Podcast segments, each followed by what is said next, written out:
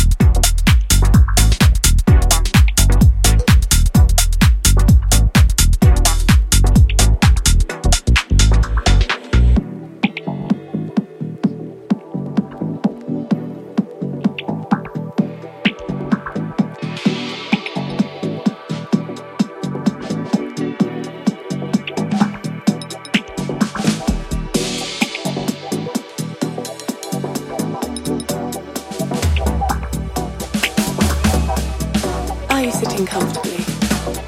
If you'd like to grow your own sinsemilla, this is what you do.